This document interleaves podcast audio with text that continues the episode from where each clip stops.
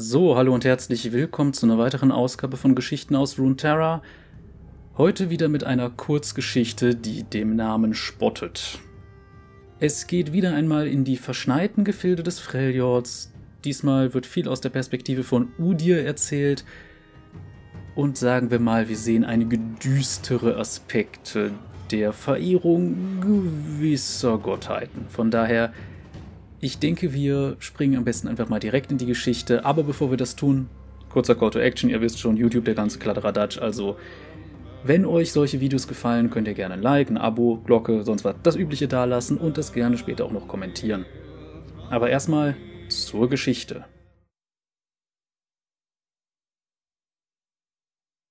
Stille für die Verdammten von Odin Austin Schaefer auf der anderen Seite des zugefrorenen Flusses versprachen Lichter in der Ferne Wärme und Nahrung. Udir stellte sich ein knisterndes Kaminfeuer in einem der Stadthäuser vor, Felle, die um die Feuerstelle herum als Schlafstätten lagen und prickelnde Wärme versprachen. Ein lautes Knacken des Flusseises riss den Schamanen aus seinen Träumen. Udir fluchte und zitterte. Der Schneeregen hatte seine Felle durchnässt und die untergehende Sonne verhieß gefährlichen Frost. Es würde schwer werden, Sejuani davon zu überzeugen, den Kurs zu ändern. Er freute sich nicht auf die Fortsetzung dieser Unterhaltung oder darauf, sich dem Rest ihrer Armee wieder anzuschließen. Im Tal, das unter ihm lag, näherte sich die Masse von Sejuanis Heerschar. Durch Siege hatte der Stamm der Winterklaue Dutzende Clans und den gesamten Steinzahnstamm vereinnahmt. Sejuani war jetzt eine wahrhaftige Kriegsmutter. Sie befehligte tausende Blutkrieger, Gepanzerte, Mammutreiter und Eisgeborene.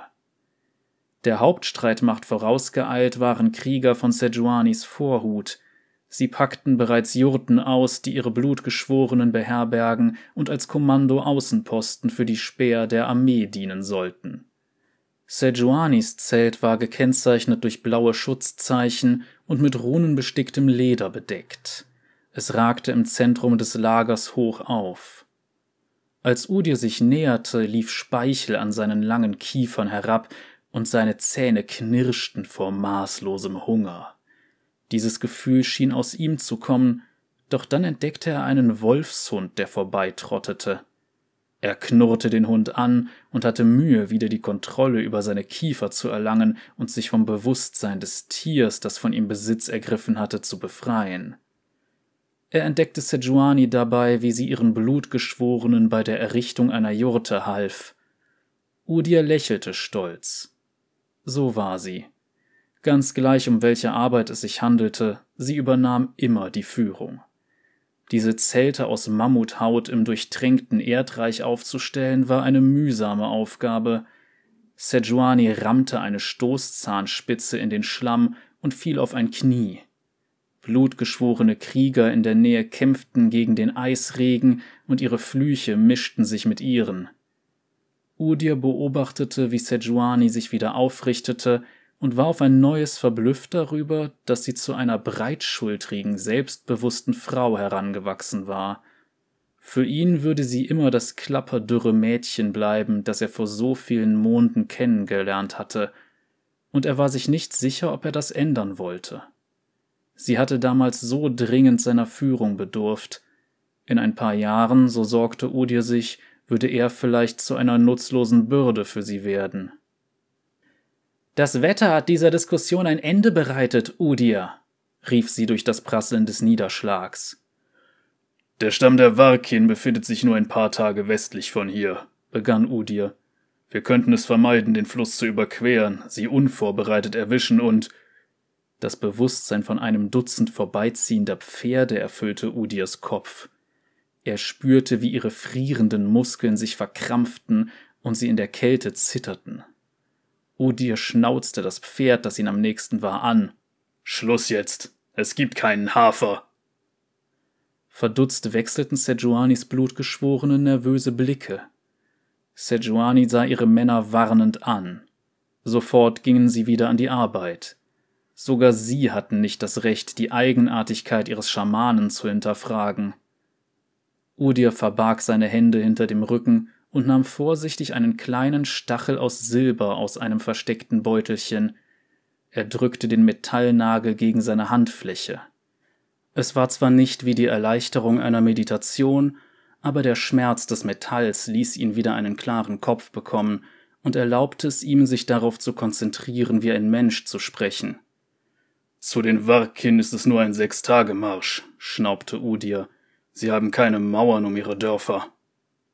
Sejuani wartete, bis seine Augen sich wieder beruhigt hatten, bevor sie antwortete. Wir haben keine Zeit mehr, Udir. Sejuani zeigte auf die durchhängenden Jurten um sie herum. Wir müssen diese Stadt am anderen Flussufer einnehmen oder erfrieren. Sie deutete auf einige der älteren Krieger in der Nähe. Die meisten der Langzähne lassen ihre Mahlzeiten aus, um ihren Nachwuchs zu füttern. Gestern habe ich Orgai damit geholfen, ihre Tochter zu beerdigen. Sejuani presste erbittert die von der Kälte lila gefärbten Lippen zusammen. Das Kind war zwei Sommer alt, aber so klein und zerbrechlich wie eins im ersten Frühling. Sie atmete aus und wandte den Blick ab, bevor sie fortfuhr. Ich werde nicht die Verantwortung dafür übernehmen, dass noch ein Kind zu dünn wird, um die Kälte zu überleben. Dann greif jetzt an. Bei diesen Worten zeigte Udir auf die Stadt in der Ferne, jenseits des Flusses. Vertrau auf unsere Äxte und Muskeln, auf Klauen und Zähne, auf die althergebrachten Methoden. Die althergebrachte Methode ist es, die besten Krieger einzusetzen, unterbrach sie ihn. Welchen Clan oder Stamm kenne ich, der stärker ist als die Ursaren? Wie viele von uns würden beim Überqueren des Flusses ohne ihre Hilfe sterben? Ich werde nicht zusehen, wie meine Armee vor Hunger immer mehr dahinschwindet. Nicht, wenn ich meinem Volk Stärke und Sieg versprochen habe. Sie stützte Udirs Schulter. Ich weiß, du hast einen guten Grund, dich vor dem zu fürchten, was sie. Ashs Armee ist das, wovor ich mich fürchte, gab Udir zurück. Jeden Tag beugen neue Clans ihr Knie vor dem Banner deiner Rivalin. Jeden Mond vereinnahmt die Avarosa ganze Stämme. Du sagst, du willst die Winterklaue stärker machen? Wenn wir mit den Ursaren arbeiten, wird es keine Sklaven geben. Keine Krieger, die als Nahestehende des Clans wiedergeboren werden. Die Verlorenen werden nicht ruhen, bis sie jedes Lebewesen in der Stadt getötet haben. Wir heißen Winterklaue, Sie sind Teil unserer Sippe, erklärte sie. Ich habe diesen Krieg ausgerufen und wir beenden ihn, wenn ich. Die Ursaren gehorchen nicht. Mehr noch als der Schmerz von dem Silber in seiner Hand ließ Udirs Gewissheit ihn endlich klar sehen. Seine Stimme wurde leiser. Ihre Blutgier verbreitet sich wie eine Krankheit. Sie wird uns vereinnahmen. Ich weiß deinen Rat schon mein ganzes Leben lang zu schätzen, sagte Sejuani, während sie seine Worte in Erwägung zog. Aber wir müssen diese Stadt morgen überwältigen, schloss sie. Du hast schon schlechtere Chancen genutzt. Udirs Gedankengang zerfaserte, als das Bewusstsein von Bären, Pferden, Wölfen, Menschen und Elnuk ihn durchflutete. Er kämpfte dagegen an, weil er wusste, dass dies seine letzte Chance war, ihre Meinung zu ändern. Sejuani, sagte er schließlich, Kalkia hatte viele Unzulänglichkeiten. Sie war zu sehr auf Kompromisse bedacht, zu schnell bereit, eine Niederlage einzugestehen. Ich weiß, wie sehr deine Mutter dich enttäuscht hat. Aber deine Großmutter war der wahre Feigling des Stammes, weil sie Angst hatte, jemals schwach zu wirken. Sie hatte Angst davor, Du wirst nicht schlecht über Hejian reden, warnte sie. Sogar Kalkia war schlau genug, die Fehler deiner Großmutter zu vermeiden. Noch während er sprach, wusste Udir, dass er eine Grenze übertreten hatte. War es ein Fehler von Hejian, dass sie mich meiner Mutter weggenommen hat? Sejuanis Augen sprühten vor Zorn. Wäre es besser gewesen, ich wäre eine Kuh aus dem Süden geworden wie meine Mutter? Hätte ich auf einem Thron liegen sollen, so wie sie, mit gespreizten Beinen und einem Bauch voller Met, wertlos im Kampf, unwürdig zu herrschen? stellte Sejuani kalt fest. Der einzige Fehler, den meine Großmutter gemacht hat, war die Herrschaft meiner Mutter zu tolerieren. Hejian hat dich für ihre eigenen Zwecke großgezogen. Und dafür ehre ich sie. Jegliche Nähe und Respekt, die Sejuani Udir entgegengebracht hatte, waren verschwunden. Ich werde die Verlorenen rufen. Du darfst bei den Verhandlungen mit den Ursaren helfen. Oder du kannst in diesem Sturm verrotten. Udirs Hoffnung schwand. Dann sollte ich wohl besser gehen, sagte er und gestand so seine Niederlage ein. Der gehetzte Herrscher wäre nicht besonders glücklich, mich zu sehen. Udir selbst hatte ebenfalls kein Verlangen nach diesem unseligen Wiedersehen. Sejuanis Gesicht veränderte sich, wurde etwas weicher, und dann grinste sie spitzbübisch. Nein, sagte sie, und genau deswegen brauche ich dich an meiner Seite, alter Freund. Die Blätter des Liederbaums über ihm waren blutrot. Udir beobachtete, wie ein purpurrotes Blatt herabfiel und erkannte, wie sehr er die Farbe Rot missverstanden hatte. In seinem Heimatland hatte er diese Farbe immer nur auf weißem Schnee verspritzt gesehen. In Freljord war Rot die Farbe der Gewalt. In Freljord war Rot die Farbe des herannahenden Todes. Aber in Wahrheit war es die Farbe des Lebens. Solange sie lebten, trugen alle Menschen und Tiere sie bei sich. Udir öffnete seine Augen. Das Licht seiner Meditationskerze brannte einen roten Punkt in seine Sicht. Regen zischte in der nachlassenden Flamme seines Lagerfeuers. Wind rüttelte an den durchhängenden Lederwänden der Hütte und drohte, diese noch vor Ende der Nacht zusammenbrechen zu lassen. Auf dem Jotenboden um ihn herum floss ein dünnes Rinnsal gefrierenden Wassers zwischen den dort liegenden Häuten hindurch. Er saß nicht bei den Mönchen auf einer Hügelspitze im fremden Land Ionia, er befand sich am Rande von Sejuanis Lager. Dies ist mein Zuhause, dachtete er mit verbittertem Stolz. Es war Wochen her, seit Udir erfolgreich meditiert hatte, doch er hatte keine Zeit darüber nachzugrübeln. Während seine aktuelle Umgebung wieder in seinen Fokus rückte, kehrten auch die Stimmen zurück. Das unvermeidliche Stimmengewirr nahm dem Schamanen die Luft zum Atmen – die fremden Gedanken der Elnuk, Drüwasks und Pferde überfluteten sein Bewusstsein mit Gefühlen, die nicht seine waren, eine donnernde Geräuschkulisse, die nur er und die mächtigsten Geistwanderer hörten und die man eigentlich nie zum Schweigen bringen konnte.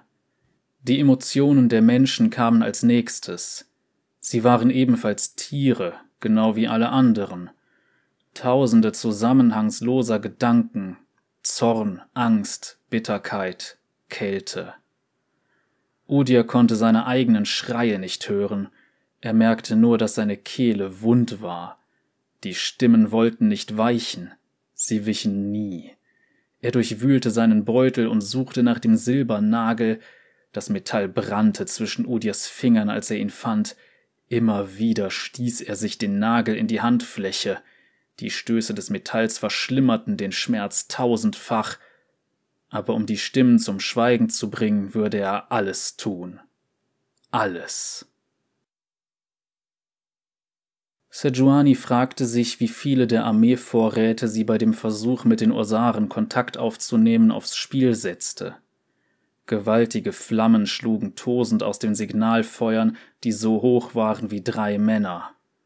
Sejuanis Armee stand hungrig und frierend um sie herum, und starrte voller Erschöpfung und Ungewissheit in das Feuer. Trockenes Holz war ein Gut, das in diesem Wetter über Leben und Tod entschied, und es gab keine Garantie, dass die Verlorenen kommen würden. Die Holzscheite des Signalfeuers waren so angeordnet worden, dass sie das Muster der ineinandergreifenden Dreiecke eines Todesknotens bildeten. Das aufgeschichtete Holz stellte eine Reihe brennender Türme dar. Uralte, hohe Eisenpflöcke waren um die Feuer herum aufgestellt worden. Sie waren mit Symbolen der Ursaren geschmiedet worden, und um jeden Pflock herum war ein Haufen aus Waffen und Knochen wie Zündholz gelegt worden. Alles war bereit. Die Krieger, die sich darauf vorbereiteten, den Schwur zu kanalisieren, benötigten nur noch den roten Segen, um mit dem Ritual zu beginnen. Sie nickte dem Akolyten des Bärengeists zu, er möge zur Tat schreiten. Er hob die gewaltige Holzschale über Sejuanis Eidsänger und goss sie über ihnen aus. Das Blut des Bären bildete klebrige Streifen, die an den Gesichtern und Brustkörben der Männer haften blieben. Jeder einzelne Mann nahm danach das Bärenklauentotem, zerrte es quer über seine Brust und knurrte vor Schmerz, als die Haut aufgerissen wurde. Die letzte Eidsängerin, ein Mädchen von nur zehn Sommern, zitterte, als der Akolyt des Bärengeists ihr den traditionellen Umhang aus Rabenfedern wie einen Kragen um den Hals legte. Dann schloss sie sich dem Chor der Krieger am Hauptfeuer an. Ihre Augen rollten nach hinten, und sie stieß einen langgezogenen Ton aus, der wie heulender Sturmwind klang. Danach begannen die anderen Eidsänger. Sie stimmten gemeinsam einen unnatürlichen, kehligen Klagegesang in mehreren Tonlagen gleichzeitig an, der mit dem Brausen des Feuers harmonierte. Der Klang weckte bohrende Angst in Sejuanis Eingeweiden wie einen unstillbaren Hunger. Holt Udia, befahl sie zwei Blutgeschworenen in ihrer Nähe. Hypnotisiert vom Feuer nickten sie dumpf und wandten ihre Blicke nicht einmal von der Zeremonie ab. Findet unseren Schamanen, donnerte sie. Ihre Stimme riss sie aus der Trance, und ihre Wachen trotteten in die Dunkelheit außerhalb des Feuerscheins. Sie marschierte vom Feuer weg zu Bristle, ihrem Reittier. Sejuani wusste, ihre Leute mussten spüren, dass sie bereit war, sie in den Kampf zu führen, ganz gleich wie unsicher ihr zumute war. Sie schwang sich in den Sattel auf dem Rücken des riesigen Reittiers, einem gewaltigen, wildschweinartigen Drüwask. Seine Schultern waren doppelt so hoch wie sie, und er war schwerer als ein Dutzend Männer. Er schnaubte unruhig, und sie musste kein ausgebildeter Schamane sein, um zu wissen, was er fühlte. Eis knackte um seine Klauen herum, als ihr Unbehagen sich in ihrem seelengebundenen Reittier widerspiegelte. Sie setzte noch etwas ganz anderes als nur die Vorräte ihrer Armee aufs Spiel. Über Sejuani schwebten die Funken aus dem Feuer gen Himmel. Flackernde Lichtpunkte tanzten aufwärts und wiesen auf einen heraufziehenden Sturm hin. Blitze zuckten in der Ferne und erleuchteten kurz die zornige Wolkendecke, die auf sie zurollte. Angesichts dieses gewaltigen Malstroms fühlte sie sich wie ein kleines Kind. Der erste Blitz schlug krachend in einen Eisenpflock ein. Sejuani beugte sich vor und fuhr mit den Fingern durch Bristles dunkles, drahtiges Fell. Einem Pferd oder niederen Reittier hätte Sejuani Lügen erzählt und ein paar beruhigende Worte gemurmelt. Stattdessen flüsterte sie Mir gefällt das auch nicht, aber jetzt hängt alles von dem großen Schamanen ab. Der Morgen zog nicht herauf. Wirbelnde schwarze Wolken versperrten die Rückkehr der Sonne. Udir zitterte in der Kälte. Der Regen war über Nacht gefroren, das Eis auf seinen Leggings behinderte jegliche Bewegung. Sein Geist zuckte und wanderte unkontrollierbar umher, zu viele Geschöpfe, zu viele Menschen umgaben ihn, und der Lärm ihres Elends heulte durch seinen Geist. Sejuani hatte ihre Streitkräfte in der Zwillingshornformation am Rande des Walls aufgestellt, der die Flussufer säumte. Die Lager und herdgebundenen Krieger standen auf Hügeln hinter ihren Fronttruppen.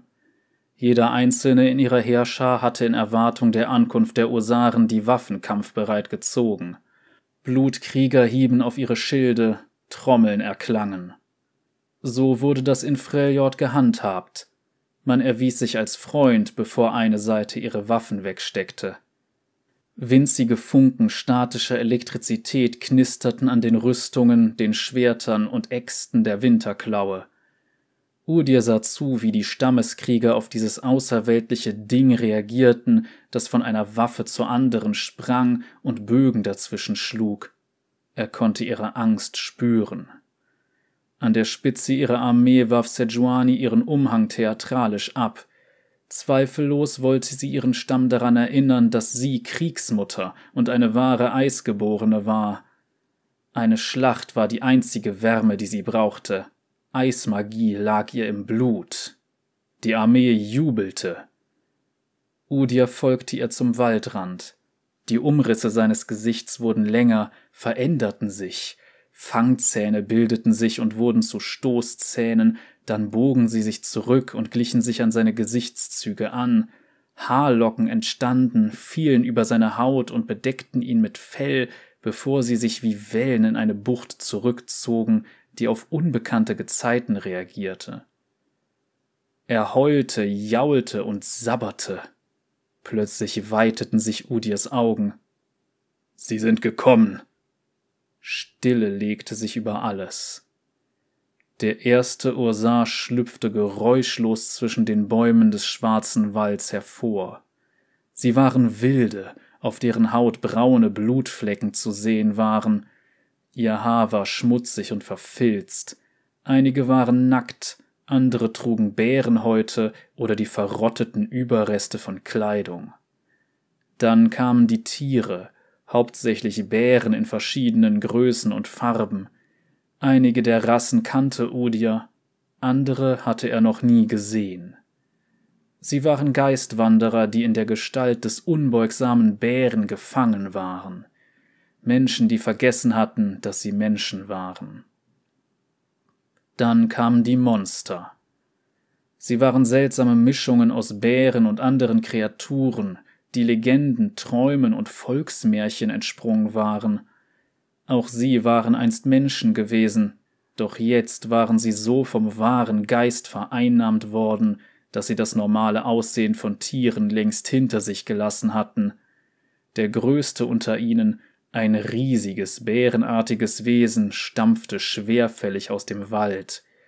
Dort, wo sich sein Kopf befinden sollte, ruhte ein verwester Elchschädel auf einer Mähne aus schwarzen Federn. In den Augen glühte blaues Feuer. Seine Kiefer klappten auseinander und gaben den Blick auf ein Kindergesicht in seinem Maul frei. Dann öffnete das Kind ebenfalls seinen Mund und spie eine faulige braune Flüssigkeit aus. Ihm folgten weitere Albträume humpelnd, kriechend und wankend aus dem Wald. Die Osaren versammelten sich Sejuanis Armee gegenüber in einer Art Frontlinie. Sie machten keine Anstalten anzugreifen und sagten nichts. Sie warteten einfach. Udirs stoßweiser Atem wurde langsamer und sein nervöses Zappeln wurde zu einem hypnotischen Schwanken. Der Schmerz in seinen Händen verschwand. Er erkannte einige der Seelen, die ihm gegenüberstanden. Schüler, Meister und frühere Eidsänger, Clanschamanen, mit denen er die Tassen gehoben hatte, Krieger, die er aus Schlachten kannte. Von ihrem Bewusstsein war nur noch wenig übrig.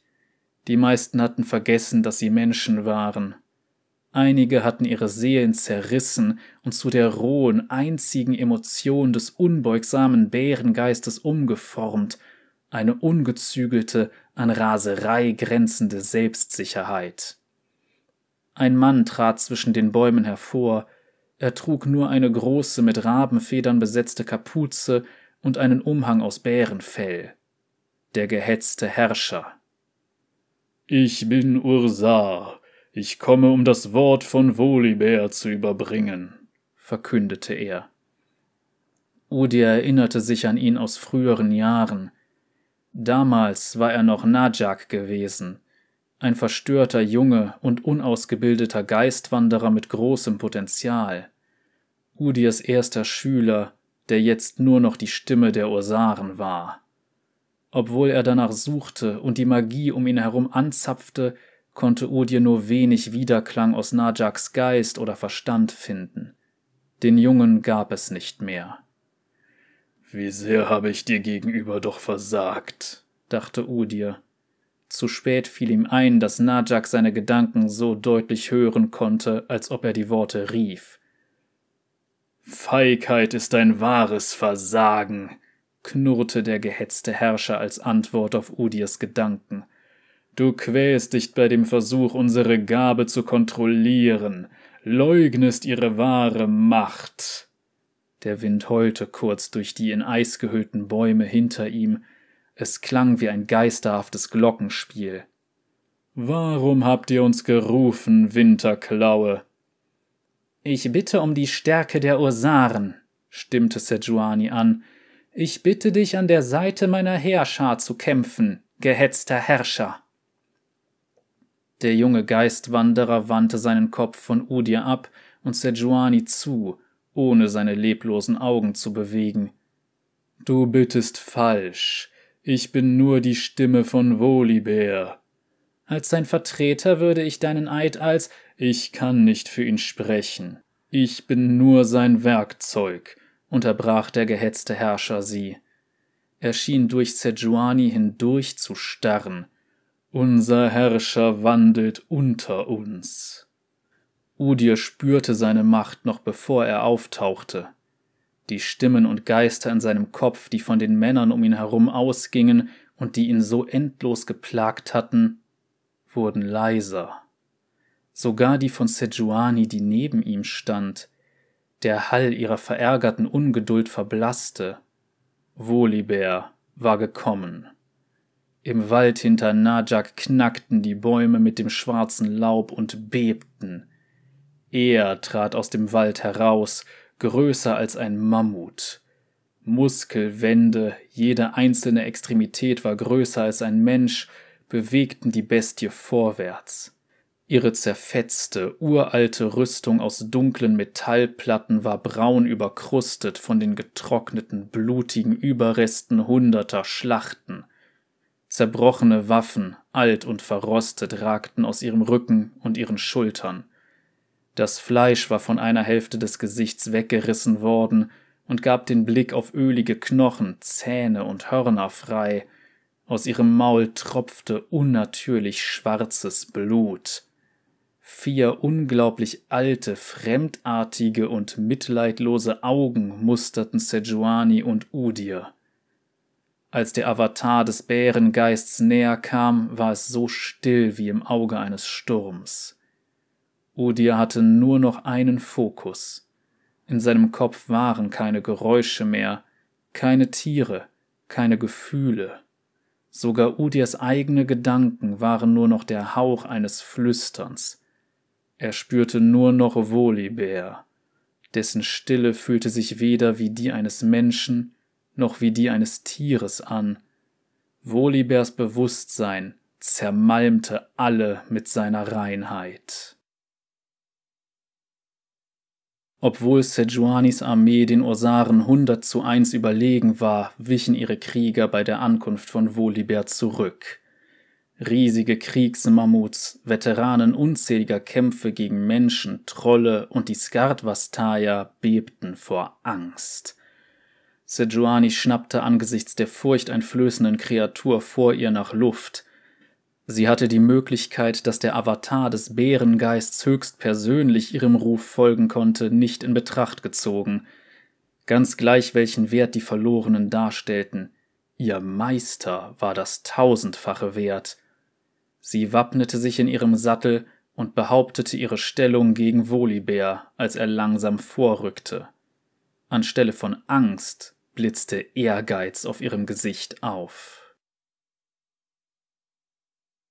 Udir kämpfte gegen die Stille an und versuchte zu sprechen und sich an die Geschichten aus seiner Kindheit zu erinnern. Man behauptete, dass sogar Volibear einst ein Mensch gewesen war. Ein großer Schamane und Geistwanderer, der sich so vollständig dem Bärengeist hingegeben hatte, dass dieser sich durch ihn manifestieren konnte. Doch wenn er die Größe dieses Monsters so betrachtete, bezweifelte er, dass dieses Ding jemals ein Mensch gewesen sein konnte. Volibear blieb vor Sejuani stehen und Blitze knisterten über seinen Rücken hinweg. Volibears Frage flutete in Udirs Geist. Sie überwältigte ihn. Udir hatte das Gefühl, als ob die Worte von innen aus seinen Augen herausbersten wollten oder aus seinen Fingerspitzen platzen. Welche Schlacht ist unserer würdig, Kriegskind? Die Stimme hallte von allen Ursaren und Geistwanderern auf dem Feld wieder. Sejuani hatte beobachtet, wie die Augen des gehetzten Herrschers nach hinten gerollt waren und sich dann zu schwarzen Pfützen verdunkelt hatten, bevor sein Kopf nach hinten kippte. Jetzt sprach der Mann mit einer Stimme wie eine Lawine. Es war, als ob ein Gewitter sich seiner Kehle bemächtigt und sich zu diesen Worten geformt hätte. Die Kriegsmutter fuhr überrascht herum, als sie hörte, wie Udir dieselbe Frage flüsterte. Sejuani erholte sich schnell, lächelte und antwortete dann mit lauter Stimme, damit beide Armeen sie hören konnten. Ich werde die Farmen im Südland niederbrennen. Ich werde ihre Kinder zum Spaß jagen. Ich werde ihre Steinmauern und Steinhäuser niederreißen, damit niemand uns je wieder entgegentreten kann. Sie zeigte nach Süden. Alles, was der Schnee berührt, wird uns gehören. Mein Name wird Angst sein, und unser Stamm wird für immer herrschen. Nach ihrer Ankündigung war einen Moment lang nur das Flattern von Udirs Umhang im Wind zu hören. Über ihr kreisten schwarze Wolken wie ein Wirbelsturm. Bittet um unsere Kraft, sagte die Stimme. Mit den letzten Resten seiner Willenskraft langte Udir in seinen Beutel. Er zog den Silbernagel hervor, die brennende Kälte des Metalls betäubte seinen Arm. Wenn er sprechen könnte, bevor Sejuani den Handel abschloss, wenn er doch nur die menschlichen Worte über die Lippen bringen könnte. Er hatte Zeit, es war noch nicht zu spät. Ich bitte um eure Kraft, antwortete Sejuani, bevor ihr früherer Mentor es schaffte, sich nach vorn zu zwingen. Doch zitternd und steifbeinig stolperte er zwischen sie und den großen Bärengeist. Udir grob den Silbernagel in seine Hand, er spürte nichts, als dieser hindurchdrang. Keinen Schmerz, nicht einmal die Energie des Metalls. Er öffnete seinen Mund, um zu sprechen, doch die Worte wollten nicht herauskommen. Stattdessen schüttelte Wolibers Bewusstsein ihn durch und zwang ihn auf die Knie. Wen bietest du als Opfer dar? Udir und der gehetzte Herrscher sprachen mit der Stimme des Geists. Udir schloss die Augen und stellte sich den ionischen Hügel und die roten Blätter vor, die um ihn herum herabfielen. Diese Erinnerung daran, Meditation zu erlernen, zu lernen, wie er seine Kräfte kontrollieren konnte, erschien ihm jetzt so hohl. Ein weit entferntes Land, das er niemals Heimat nennen konnte und das er nie wiedersehen würde. Dann erinnerte Udir sich an seine Rückkehr nach Freljord, wie er die junge Sejuani getroffen hatte, und an die Jahre, in denen er beobachtet hatte, wie sie unter seiner Anleitung zu einer Kriegsmutter heranwuchs. Als ob er neben seinem Körper stünde, hörte Udir, wie seine Stimme vor Anstrengung brach. Sie verspricht dir gar nichts, Bärengeist! Er schluckte und zwang sich wieder auf die monströse Kreatur zuzugehen. Wir bieten nur den Krieg und seine Toten. Wütend heulte Volibear auf.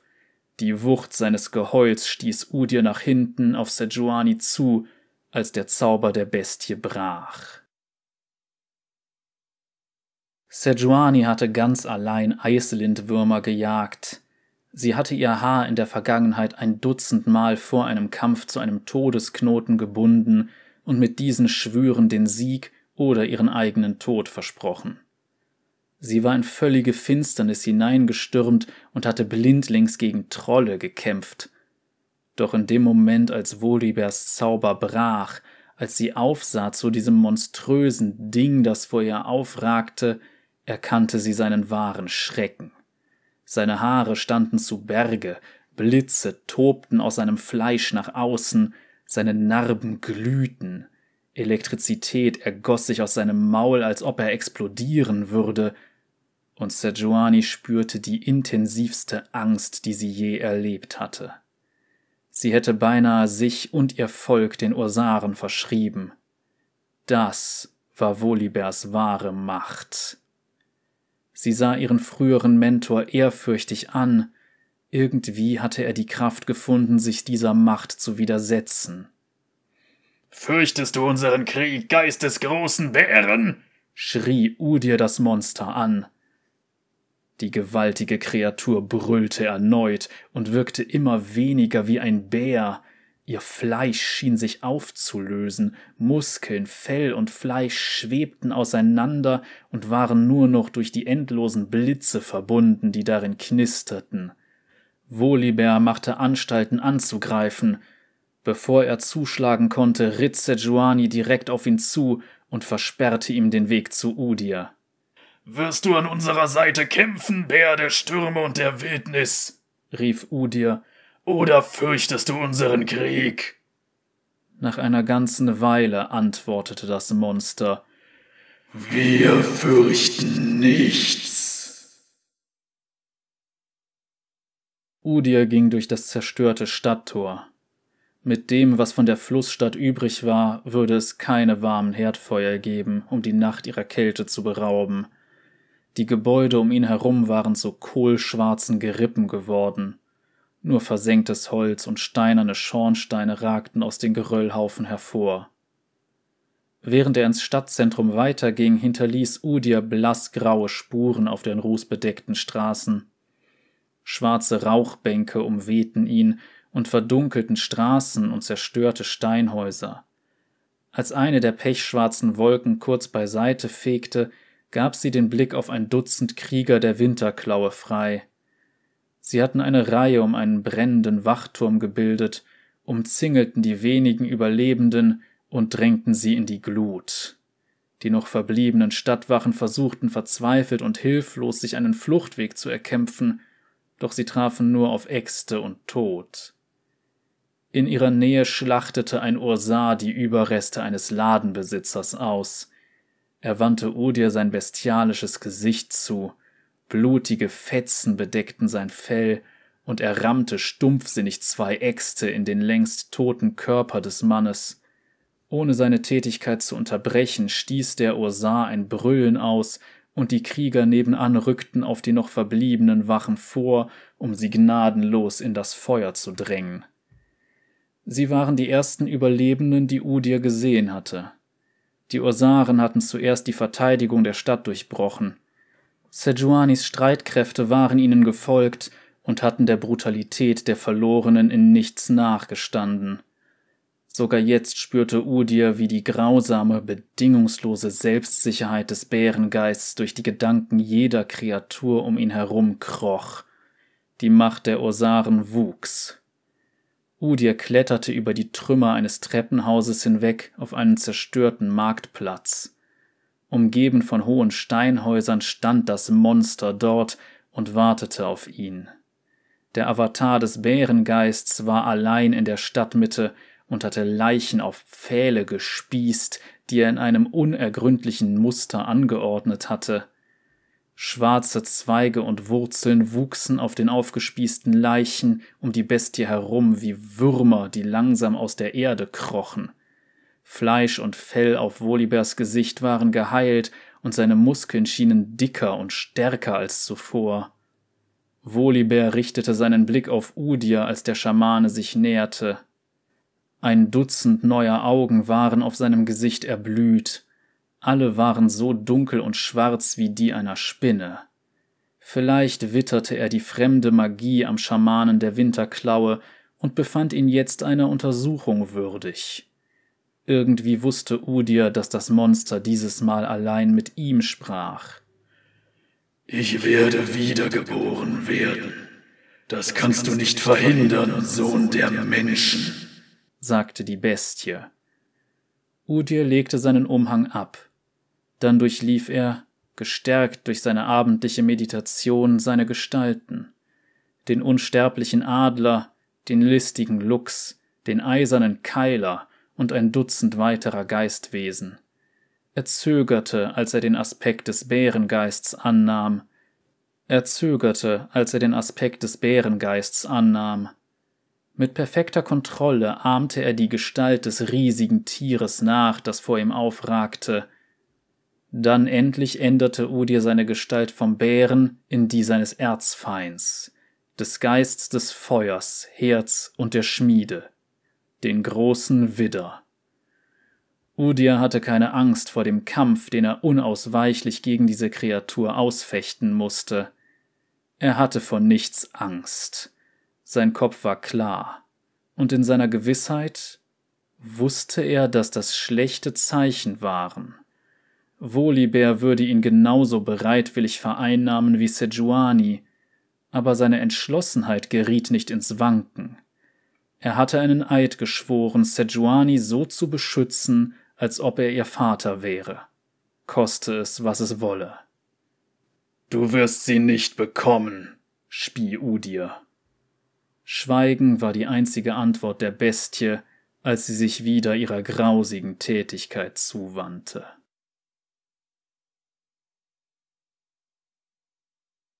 So, das war jetzt die Geschichte. Und ja, es ging schon in so eine leichte Horrorrichtung an einigen Stellen, speziell Body Horror, was nicht für jeden was ist, aber ich muss sagen, mir gefällt die Geschichte sehr. Ich muss aber ein bisschen Kontext einbringen, insbesondere was es zum Beispiel im Englischen ist, was, ähm, naja, am Ende da gesagt wird mit diesem, als ob er ihr Vater wäre.